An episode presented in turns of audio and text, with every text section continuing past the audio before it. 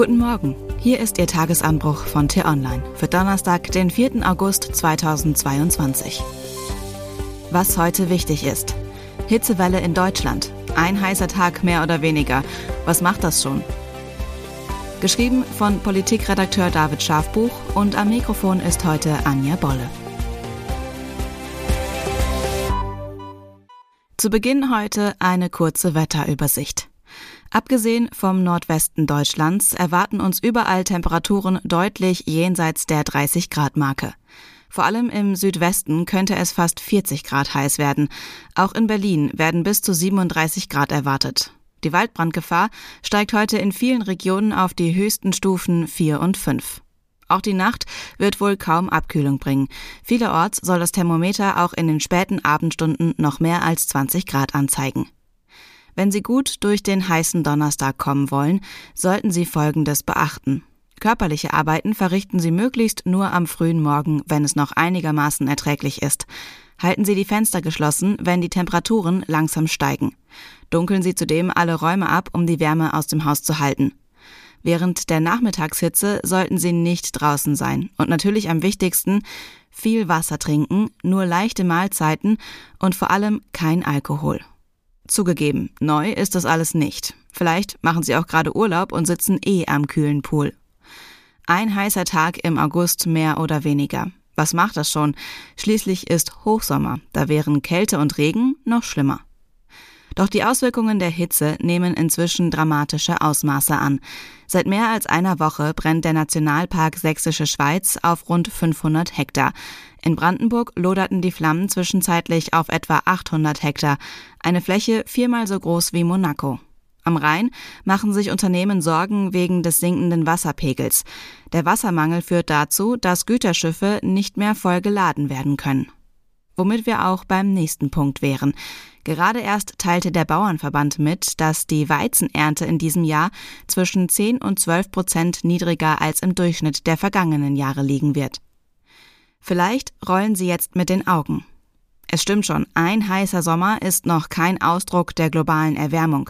Klima und Wetter sind zwei verschiedene Dinge. Das Problem ist nur, Statistiken zeigen, dass es nicht bei dem ein oder anderen heißen Tag bleiben wird. Es wird sie in Zukunft immer häufiger geben und Deutschland ist nicht darauf eingestellt. Das bedeutet nicht, dass wir in Zukunft nur etwas mehr Sonnencreme brauchen werden.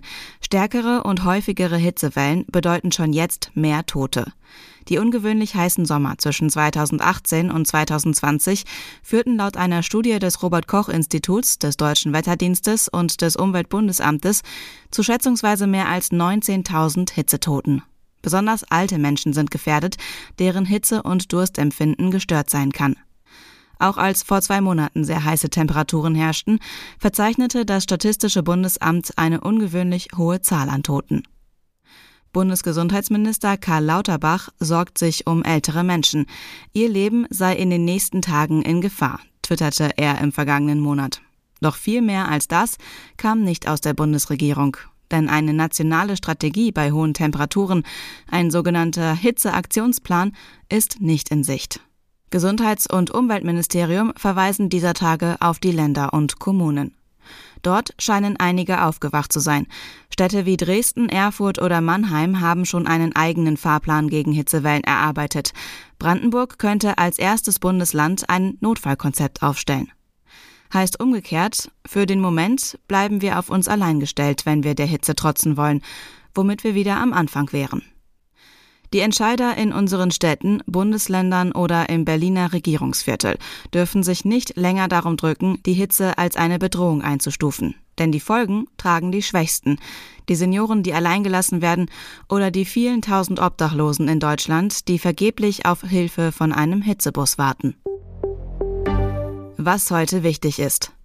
In Wilhelmshaven startet heute der Bau einer Leitung, mit der in Zukunft das erste LNG-Terminal ans Netz angeschlossen werden soll. Mit dem Flüssiggas will Deutschland unabhängiger von russischer Energie werden.